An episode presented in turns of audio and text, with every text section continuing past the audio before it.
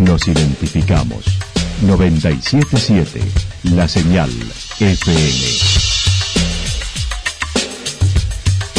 Valle de Calamuchita, Córdoba, Argentina.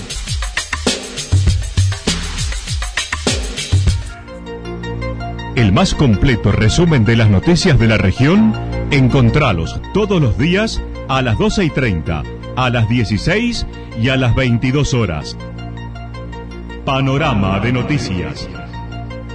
Por la 977, la señal FM nos identifica también con las noticias.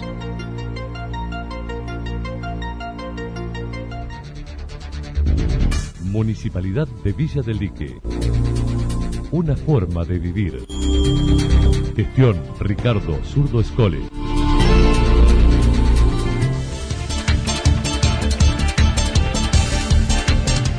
A esta hora hacemos un repaso por la información regional a través de los títulos. Museo El Parador de la Montaña, único en Córdoba.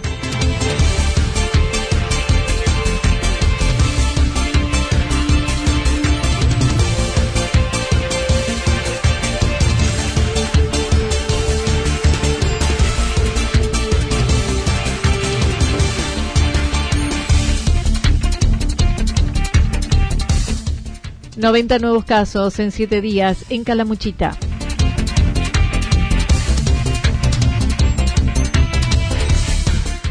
Yacanto cerró la quincena con un 98% de ocupación. Mañana finaliza la cosecha de lavanda en Calamuchita.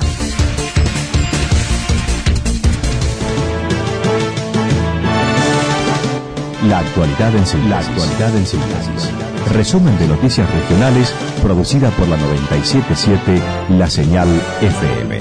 Nos identifica junto a la información.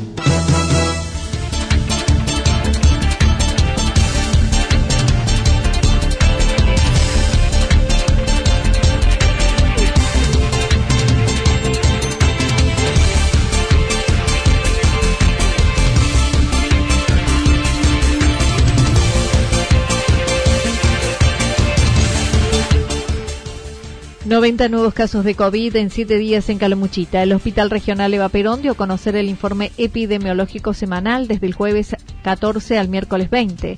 En ese lapso se reportaron 90 nuevos casos, 31 en Villa Yacanto, 21 en Santa Rosa, 16 en Villa General Belgrano, 6 en Villa Rumipal, en San Agustín y Río de los Sauces, 2 en Villa del Dique y en Los Reartes. En ese mismo periodo se detectaron 17 turistas positivos en distintas localidades de Calamuchita. El total de casos en los 11 meses de pandemia es de 1.574, con 20 fallecimientos. Las personas recuperadas son 1.428. Los casos activos son 126 y se distribuyen así. 41 en Villa Yacanto, 31 en Santa Rosa, 15 en Villa General Belgrano, 13 en Villa Rumipal, 7 en San Agustín, 6 en Río de los Sauces, 5 en Los Cóndores, 3 en Embalse y Los Reartes y 2 en Villa del Dique. El informe señala, la semana pasada hubo 55 nuevos casos, mientras que en esta fueron 90. En siete días los casos activos pasaron de 81 a 126.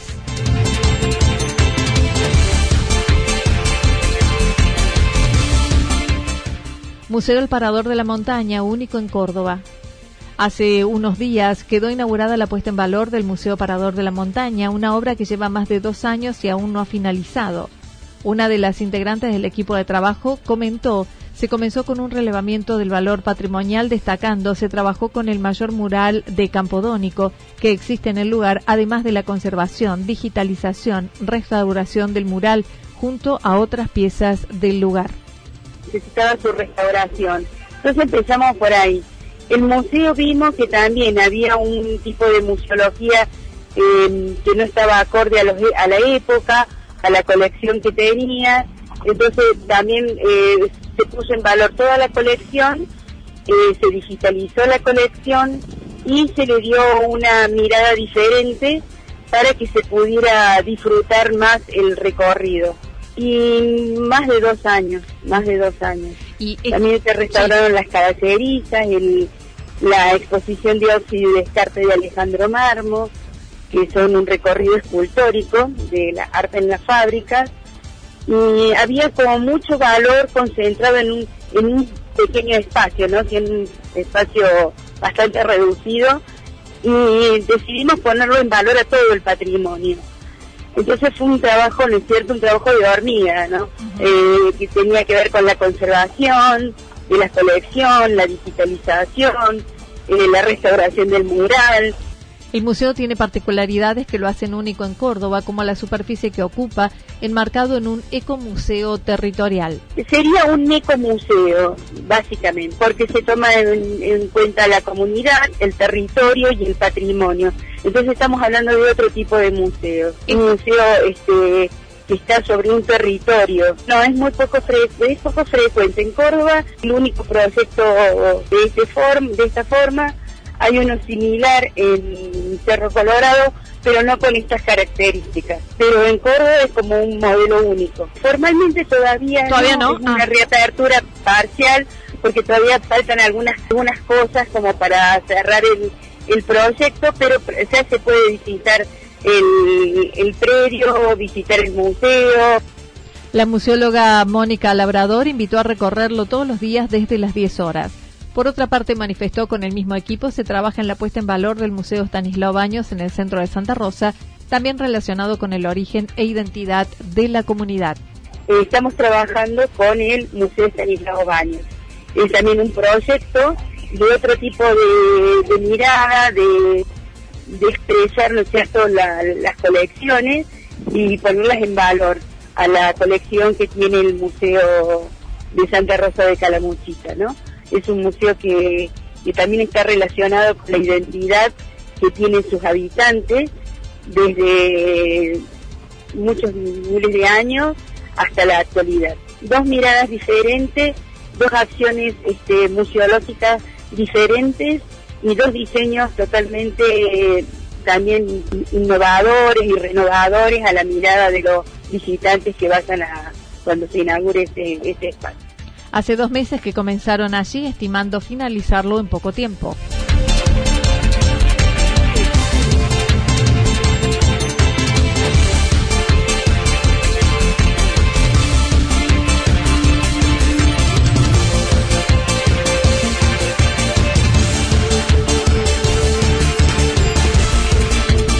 Yacanto cerró quincena con un 98% de ocupación.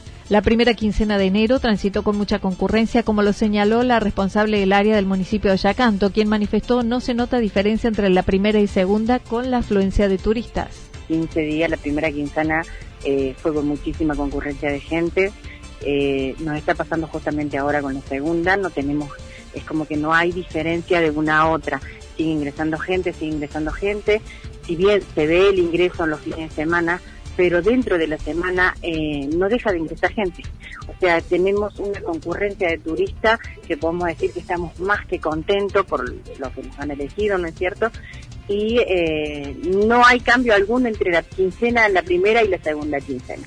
Claudia Agüero mencionó ayer se debió intervenir para que no se produjeran aglomeraciones en los balnearios del Durazno, San Miguel.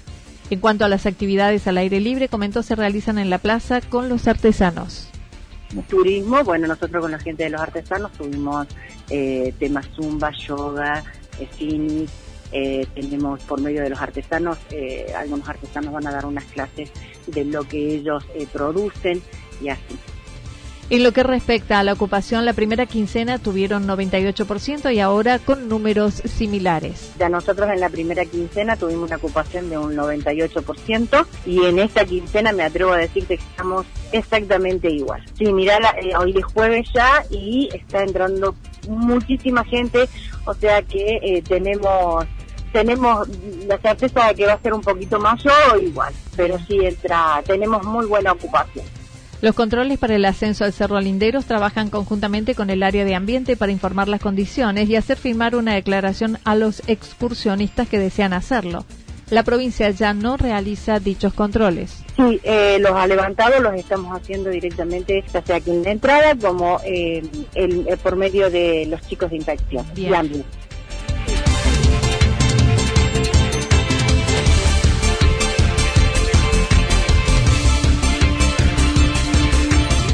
Mañana finaliza la cosecha de lavanda en Calamuchita, buscando desarrollar la ruta de la lavanda desde la semana pasada y hasta mañana se llevará a cabo en Calamuchita la cosecha de lavanda aromática. Productores regionales distribuidos en gran parte del departamento realizan la tarea desde las bajadas hasta Villa Ciudad Parque. Cristian Moya comentó. Bueno, en, el valle, en el, grupo donde estamos trabajando, ¿no? Eh, hay lavandas desde las bajadas, Calmayo, pasando ahí por Villa General de Llano, Ciudad Parque y más arriba Tofampa, Villa Berna. Entonces eh, depende también la variedad que se trabaje y eh, el lugar. uno va siguiendo el tema de la, de la floración, ¿no? Cuando está en el punto justo, ahí se empieza a hacer la cosecha. Por eso también es difícil avisar mucho tiempo antes de cuándo se va a cosechar, porque depende de, de las condiciones de, la planta y se decide una semana antes, 10 días máximo, y ahí se comienza la cosecha.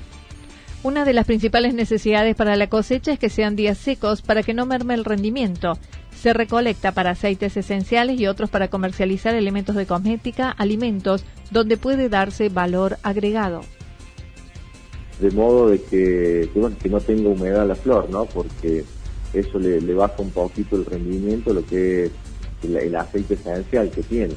Porque eso nosotros, o sea, normalmente son dos procesos que se hacen, o cuando se corta la planta, o se arman ramos y va secado, para después desgranar la flor y comercializar así la flor seca, o muchos de nosotros fabricamos partir de esa flor seca distintos productos con valor agregado, ¿no? Que un poquito esa, esa es la idea que tiene, que tiene el grupo, eh, como puede ser al, almohadillas, pueden ser de té, se usa también en la alimentación. El otro, el otro camino que tiene la flor cortada de lavanda es la producción de aceite que se, que se hace eh, por un proceso que se llama destilación por arrastre de vapor. Y ahí obtenemos la esencia pura, ¿no? O sea, el, el alma de la planta, no la fragancia. El productor y presidente del Foro de los Ríos mencionó existen unos 35 productores en la asociación civil y unas 10 hectáreas cultivadas. Sí, mira, principalmente eh, la, mayoría somos pues, somos productores así agrupados. Claro. Eh, y hay, hay, gente que tiene desde, no sé, 20.000 plantas, otros 8.000 plantas y otros 300 plantas. O sea, hay una variedad pero eso no importa, o sea, la idea es que, bueno, todos trabajemos juntos, tengamos una planta o tengamos 20.000 plantas. Entonces se calcula que sí, que prontito estaremos llegando entre todos a unas 10 hectáreas con, una, una, buena producción. Mañana a las 17 horas se invita a la colocación de lavandas en espacios públicos de Villa Ciudad Parque, frente a la comuna y otros lugares, y final de cosecha en Calmayo el sábado a las 17. A este grupo base, digamos, la idea es que llevemos eh, con objetivos claros el plantación de, lavanda y de otras aromáticas también. Y, bueno, podemos crecer con un, respaldo profesional y un respaldo del INTA, ¿no? Que, es importantísimo para trabajar bien, trabajar bien y con calidad. Muchas veces eh, sí, se empieza a poner plantas y por ahí uno no sabe qué planta tiene, entonces dice empezás así a lo casi con una buena inversión y después te cuenta que la planta no era la que la que verdaderamente se utiliza, entonces la idea es eso, es generar un trabajo en conjunto, eh, bien definido, con calidad, con un respaldo profesional y, hagamos las cosas bien en Calamuchita de modo de poder en un par de años ser el, centro productivo más grande del país, ¿no? que es eh, la banda y otras y otras aromáticas.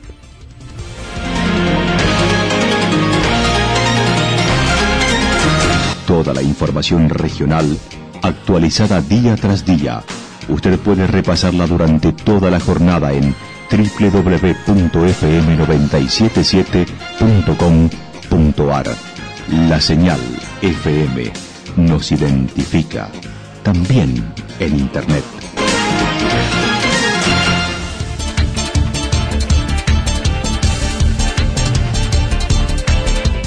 El pronóstico para lo que resta de la jornada indica cielo despejado, temperaturas máximas entre 30 y 32 grados en la región. El viento estará soplando al sector norte entre 13 y 22 kilómetros en la hora. Para mañana viernes anticipan despejado, parcialmente nublado a la tarde, temperaturas máximas entre 32 y 34 grados, las mínimas entre 16 y 18 grados, el viento estará soplando del sector nor-noreste entre 23 y 31 kilómetros en la hora, sobre todo a la tarde. Datos proporcionados por el Servicio Meteorológico Nacional. Municipalidad de Villa del Lique. Una forma de vivir. Gestión Ricardo Zurdo Escole. Lo que sucedió en cada punto del valle. Resumimos la jornada a través del informativo regional en la 977. 977 La Señal FM.